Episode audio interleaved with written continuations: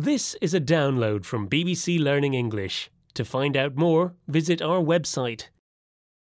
Hello and welcome to the English We Speak. I'm Feifei. And I'm Roy. I'm really impressed, Roy. Neil said you have real clout. What? You mean that Neil wants to hit me? Is he angry with me? Oh no, Roy. Clout can mean to hit someone as a verb, but it can also be used as a noun to mean your influence or fame on social media.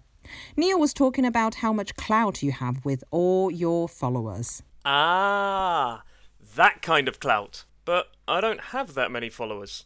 So, sometimes people get my name confused with. Rob. It's Rob who has the clout. He has lots of followers and some real influence on social media. He's using it to sell biscuits his mum made. Hmm. I'm going to try and find some more followers while we listen to some examples.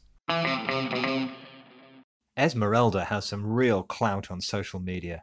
She has so many followers who watch all her vlogs. We've decided to hire an influencer with real clout to help us launch our new project.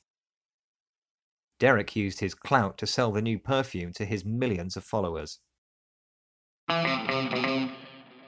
This is the English we speak from BBC Learning English, and we're talking about the informal expression clout, which means your level of fame or influence on social media. It can also be used in another situation, can't it? That's right.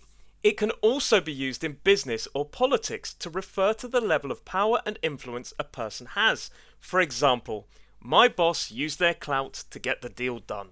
That's right. So, Roy, did you have any success in getting any more followers? Do you have some more clout? Yes! My mum just followed me, and as soon as I posted my new photo, someone liked it. Liking your own photos doesn't count as clout. You can't influence yourself.